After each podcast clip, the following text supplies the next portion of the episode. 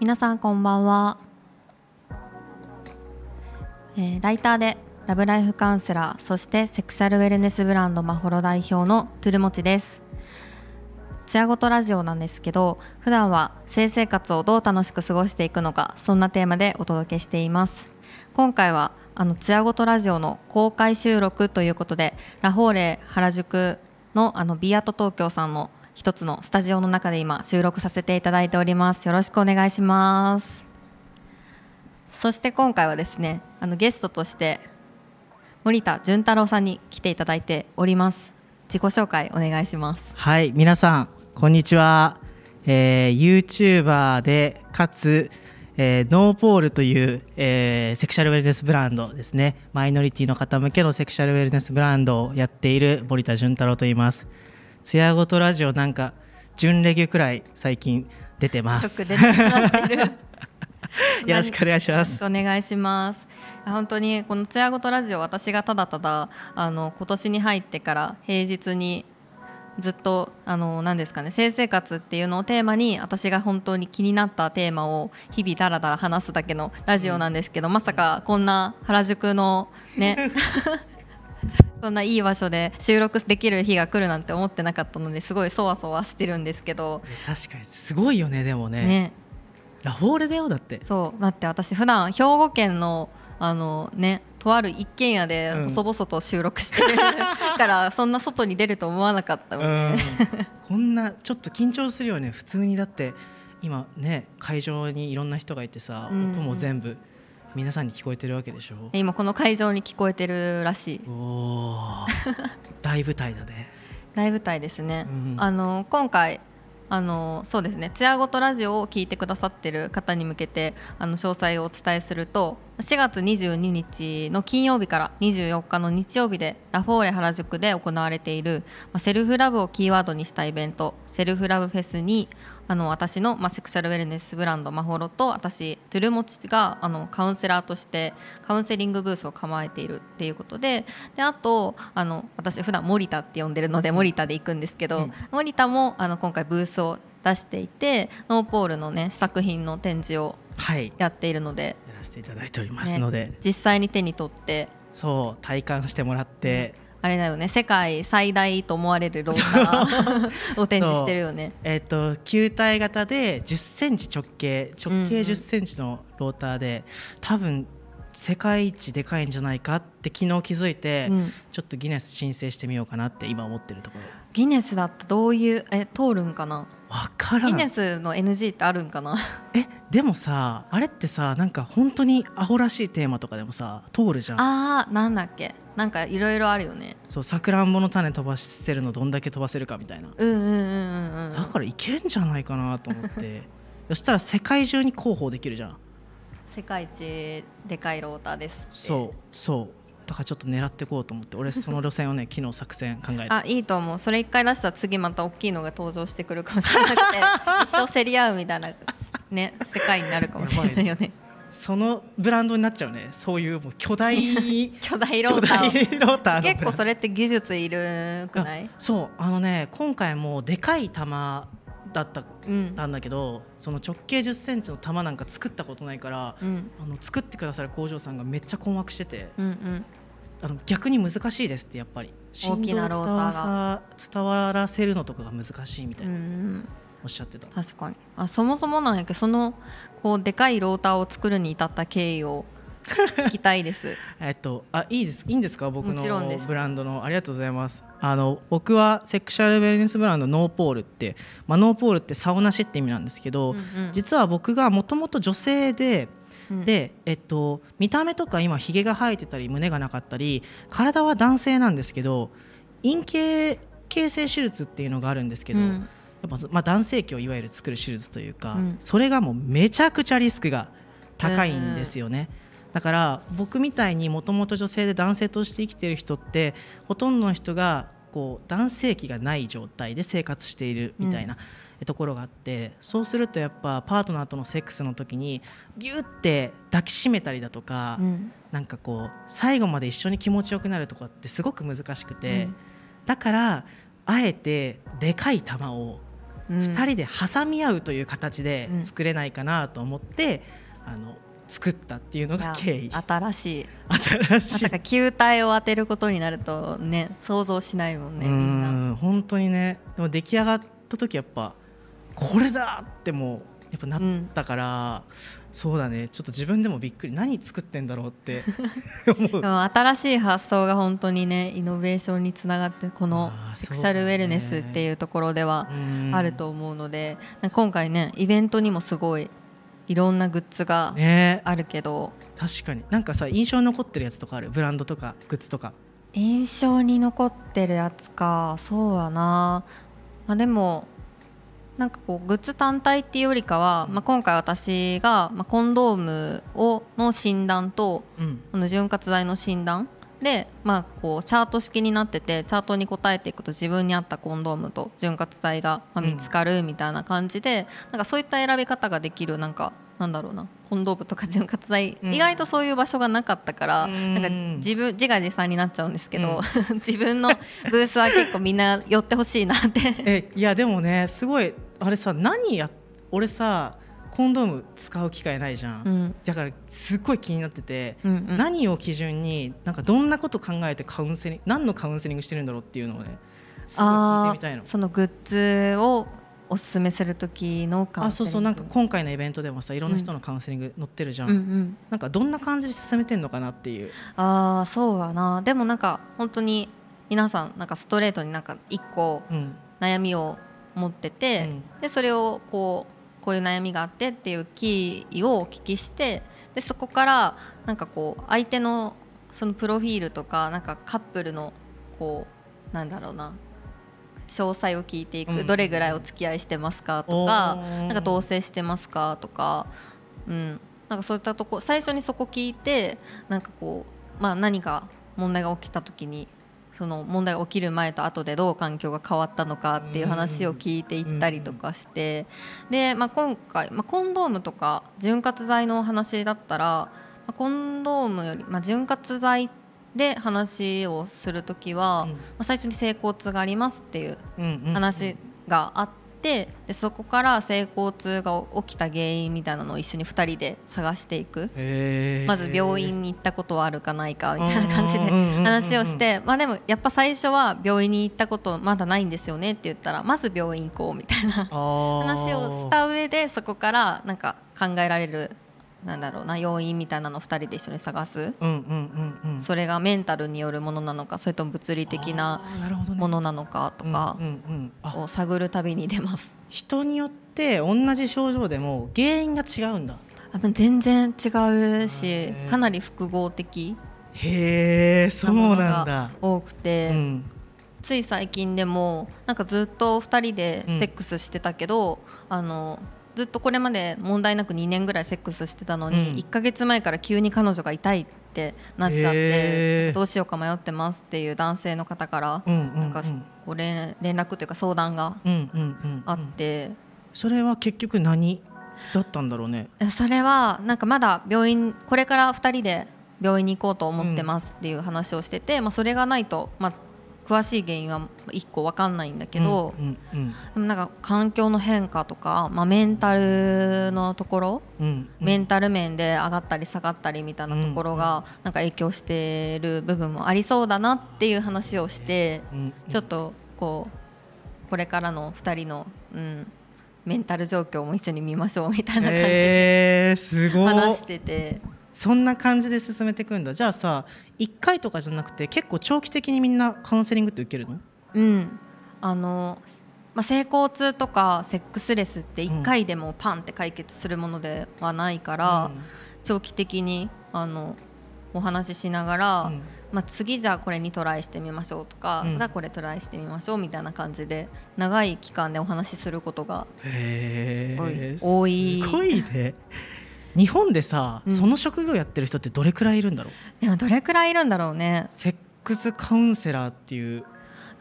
名なんかこうセックスカウンセラーですって言ってる人はまあいるのかなって思うけど、うん。でも意外と出会えない、いやそうだよね。ね。俺さすごいなって思うのがさ、うん。その痛いって思った時にカウンセラーに相談しようってなるさその二人が素敵じゃない？めちゃくちゃ。いやめっちゃ素敵。だよね。そう相談に来てくれる人がみんな素敵すぎうて、んうんなんか本当に、うん、なんか尊敬するまず。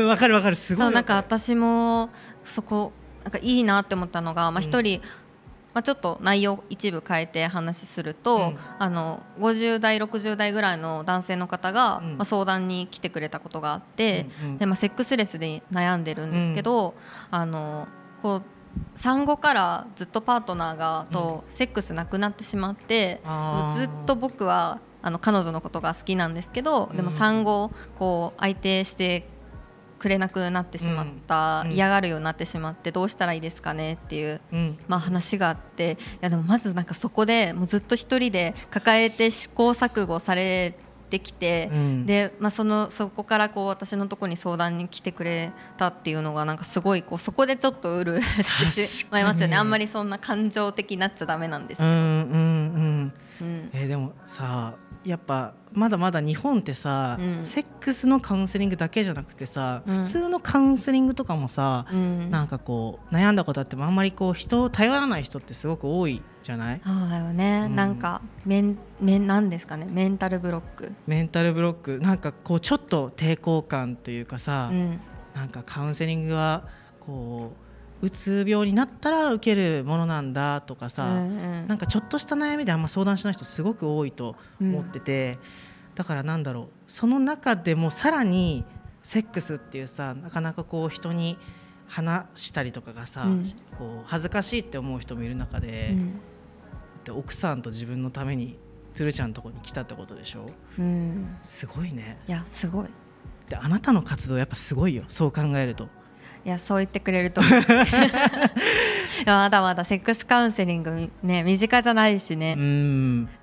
身近じゃないからこそねこうなんかどんどんこう私から発信して、うん。なんかこう身近に感じてもらえたらいいなってうん。思うんだけど、うん。えなんかさ 普段ラジオでさ、うん。自分が頑張ってることとか自分で言わないじゃん。だからさちょっとさ知ってほしいからさこの質問あえてするんだけどうんさ、うん自分の名前を知ってもらうためになんか普段頑張ってることとか毎日続けてることってある？普段頑張ってること？あでも今年入ってこのラジオにを毎日続けてるのは一個頑張ってる？マジすごい。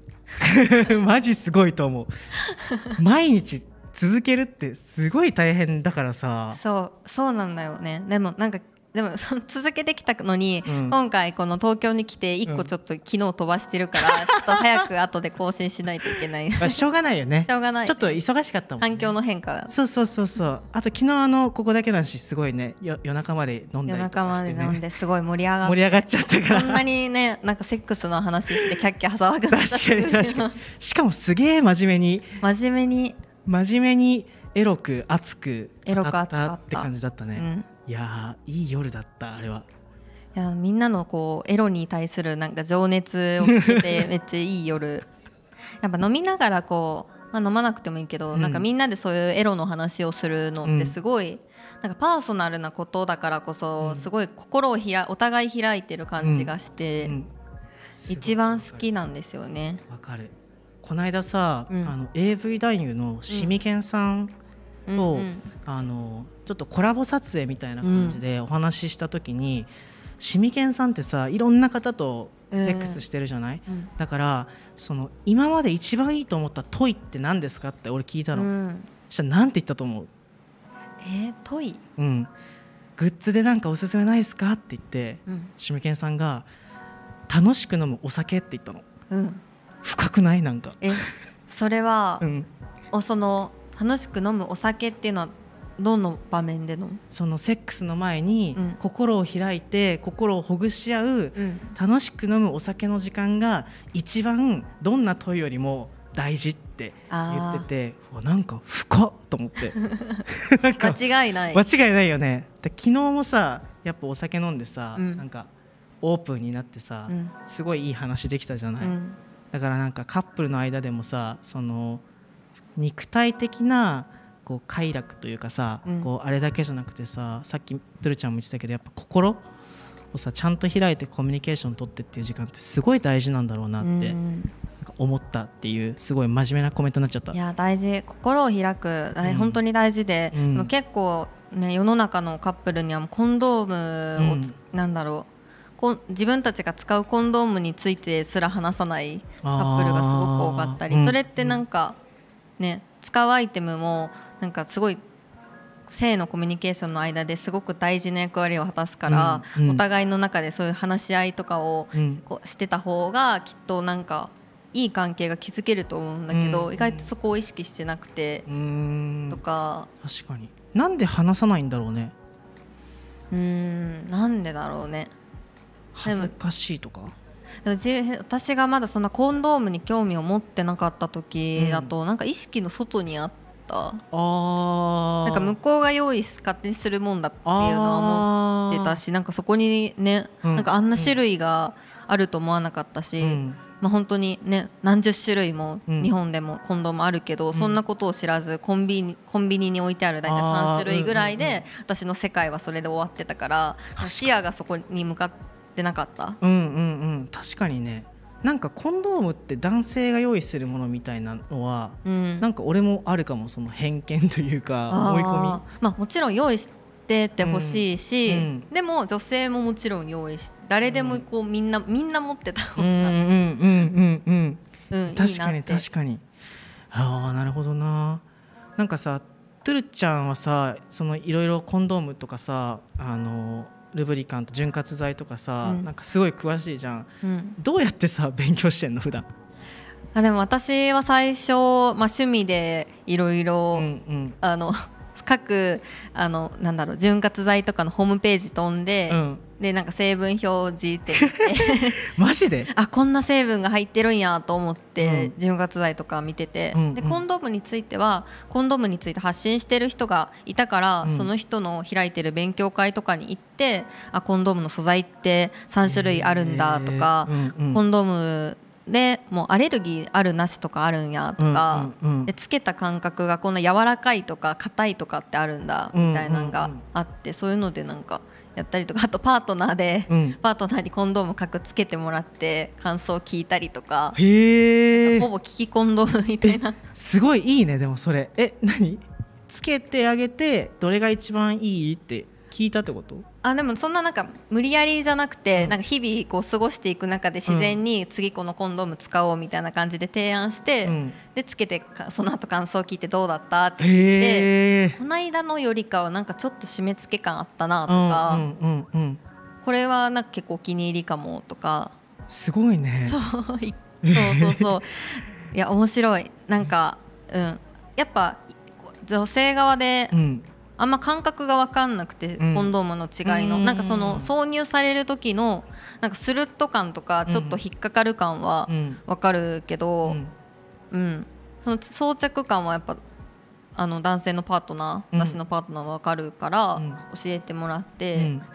はあ。えでもいいね。やっぱさカップルでさそういう話をさすごいするっていうか2人で探求するみたいなのってめっちゃうん。素敵だと思うし、うんトゥルちゃんの彼氏もだからコンドームマスターってことでしょ？そうね。なんか全然彼はそんなねセックスとかにめちゃくちゃ関心があるわけでもないし、うん。コンドームもそんな興味ないけど、うん。うん。なんか勝手にねそうだよね。このコンドームはちょっとつけ心地がみたいな。なんとなくわかる。すげえ。すごいね。いやーめちゃくちゃいいな。やっぱカップルでなんか試すっていうかさうん。なんか何でも一緒にやってみるっていうのがなんかすごいいいなと思うしそれをさなかなかやれない人が多いじゃない？うん。それってなんでだと思う？えー、あーでも楽しさにまだ気づいてない。あ ねセックストイとかコンドームとかをいろいろ探求することがめちゃくちゃ楽しいんだけど、うん。その誰も教えてくれないしきっかけないもんね、確かに。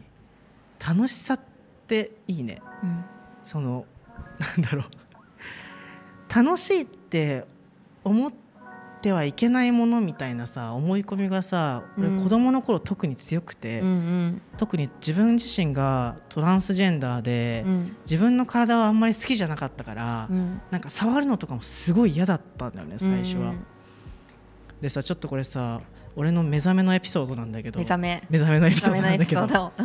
19歳の時に、うんせっかく女性の体を持って生まれてきたんだから、うん。その彼女の気持ちいいとことか分かるじゃんって思って、うん。俺ちょっと本気で一人でしようって思った日があったの。うん。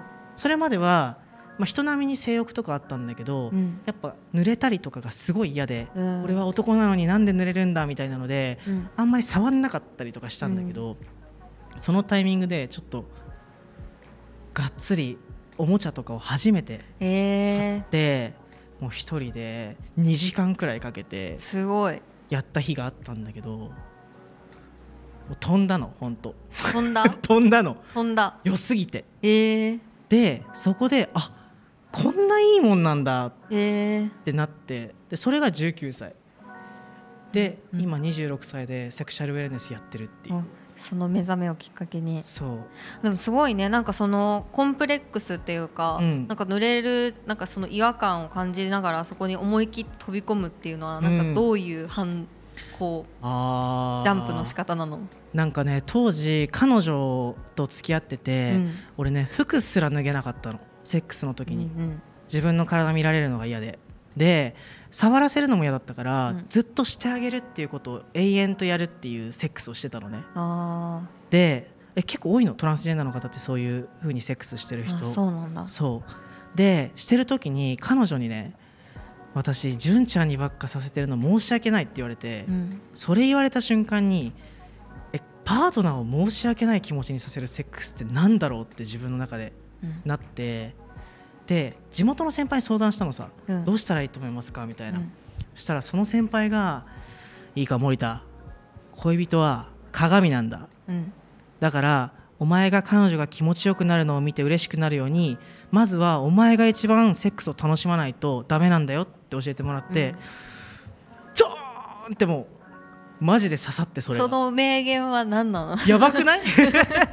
マジで人生を変えた。誰ですかその人は？この人はあの俺の中学校の生徒会長でえ？そうなんか当時からちょっとやっぱ憧れてた先輩だったんだけど、へやっぱちょっと大人っていうかなんか達観してて鏡、鏡だよって言われてそっからなるほどなーってなって、うん。次の日彼女呼んでちょっと俺の股間を見てくれうん。って彼女も「分かった!」とか言ってお風呂場でバーって脱いでう、ん。うんすすごいなみたいなななんか変な空気になって終わったんだけど それが初めてだったの、えー彼女も素敵。いやーそう。うん。素敵なのうちの彼女。ありがとう褒めてくれて。でもまさに鏡やね。そうね本当に。でもそこを意識しだしてやっぱ関係性すごく良くなったから。そっか。うん。なんかデートとかしててさ、うん今日楽しかったなって思うのってさ相手が楽しいかどうかじゃない？あ相手が楽しんでくれてるとか？そうそうそうそうそういやそれは本当間違いない。そう。だからなんかそっからすごく意識して、まあ、良くなったっていう感じ。で目覚めに至るっていう。目覚めに至る。目覚めに至るっていうすごい。え逆にさトゥルちゃんはさなんかなうーんなんかさそのうん。どこでさそういうセックストイとかに興味持ったかみたいなのはさ結構ラジオで聞いたりとかしてるんだけど、うん。性の目覚め？っ性の目覚め？ていうとどこなの、性の目覚め？私すごい不健全で、うん。あの小学校1年生の時からずっとパソコンを与えられていて、うんうんうんずっとネットサーフィンをしてるような小学生時代だったから、うんうんうんなんか気づいたら勝手になんかあその エロい広告がすごい出てくるから、どの際なんかうんうん。泳いでたら、うんうんうん。だからもうなんか慣れてうんだから自然とあそういうことがあるんだなみたいなの多分あった気がする。共に成長したって感じ？共に？インターネットに？小学校1年生からそういうものに触れる機会があったみたいな。まああまり良くないけど、まあ、小1ぐらいだったらまだそんなになんかいろんなサイトに飛べるほど発展してなかったけど、うん。小4小5ぐらいでうん。フラッシュ動画あー聞いたことある。そう流行ってうん。フラッシュ動画ってのが流行りだしてからすごいいかがわしいようなはいはいはいは なんかサいイトとかもすごい増えてきて、うんうんうん。なんかそういうページに飛んじゃうことがあったから、なんかその辺からあのこういうことがあるんだとかこんなこんなエッチな世界があるんだみたいなのを、うんうんうんうん。多分小学校6年生とか小1ぐらいで触れてたような気がする。うんうんうん。ああそうなんだ。じゃあそっからなんだね。うん、なんかねいいのか悪いのか微妙だけどそっからなんかそういう世界があるなって。うんそのめちゃくちゃいいなって思うのがさ俺ネット難民だったの子供の頃、うん。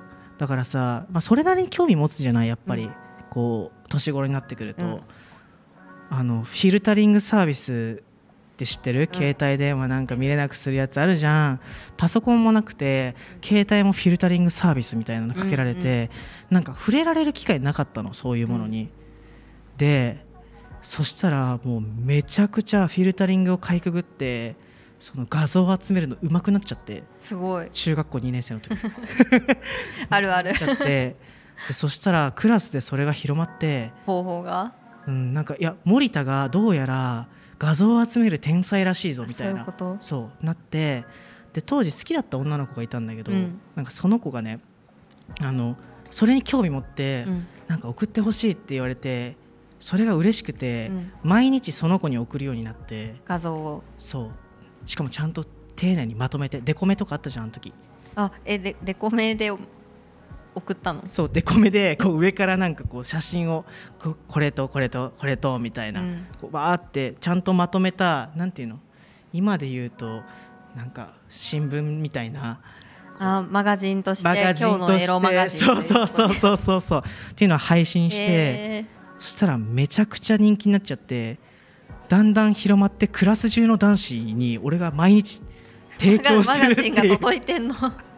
すごいね。ていうのがあの中学校の時の思い出。ちょっっと余談なんだけどだいぶ話いやそれすごいいよかなりもさ猛者でしょ、うん。でも自分の体は触れなかったから、うん。面白いよねなんか性って。確かに。なんかその性の目覚めって言いつつそういうエロコンテンツにいろいろ触れつつも、うん。なんか実際の自分の性体験としてはうん。全然なかったから、うんうんうんなんかそこがすごい恐怖心があった。なんかエロ漫画のその世界をファンタジーじゃなくてリアルにあるものかもって思ってたから、うんうん。なんか怖さもあああそうだね。なんかさこのセクシャルウェルネスやってるとさ、エロっていうものとさこのいわゆるセクシャルウェルネスって呼ばれてるもののさ、なんか境界線ってどこなんだろうってなんか思わない、うん。ねえどうなんだろうね。今は。うん。今はどういう状況だと思う？なんか俺は全部好きだからやってるエロも好きだし、うん。その性を通じての健康とか、自分の体をケアするみたいな領域もうん。全部好き、だけどなんかなんだろうな。日本ってまだエロは発達してるけど、うん。こっちがすごく遅れてると思うから、うん。まあちょっとこれから頑張っていけたらいいなと2人で、確かに、いうん、思ってる。や本当そう超エロコンテンツなんかエロも好きなんよね、うんうん。だから本当に海外とかのこうセクシャルウェルネスブランドとか見てたら結構そのエロをなんかポップにアカウントとしていろんな写真上げてたりしてうん。すごい可愛くてうんすごい憧れる。なんかユーモアを交えたセクシャルウェルネスっていうのがすごい私はときめくというかわかる。いいよね。めっちゃいいよね。って言いつつなんか言いつつも2分ぐらいになってきた。まとめつつやろうかなって思うけど、いうん。やちょっと話したいネタがまた増えましたね。おおえセクシャルウェルネスとうん。うんエロについて、ちょっと探求していきたいねまたうん。2人でここは、うん。うん、すごい深いテーマだと思うからさ。そう。エロコンテンツいいものなんか作れたらいいよね。わかる。エロもやりたいうん。よね私はあの Web3 とかのその関連でエロコンテンツがどんなのが生まれ出せうなんかうん生まれるのかなっていうのが今ちょっと個人的に気になってるテーマで、あうんうんうんうんちょっと新しいことできそうだからまた話そう。おお話しましょう 話しましょう。はい。こんな感じで30分ちょっと収録させていただきました。こんな感じでゆるトークでよかったかな。うんありがでとう金曜日のこんな夜にね、あの収録させてもらってすごい楽しかった。確かにはい。今日みんなあの花金だと思うのでぜひはい楽しんでください。で残りあの2日間もイベントどうぞよろしくお願いします。たよろしくお願いします。カウンセリングブースもやってるしね。森田もコーチングのイベントあるもんね。うんやってるんでぜひぜひ、はい、ぜひよろしくお願いします、はい。ではありがとうございました。ありがとうございました。バイバイ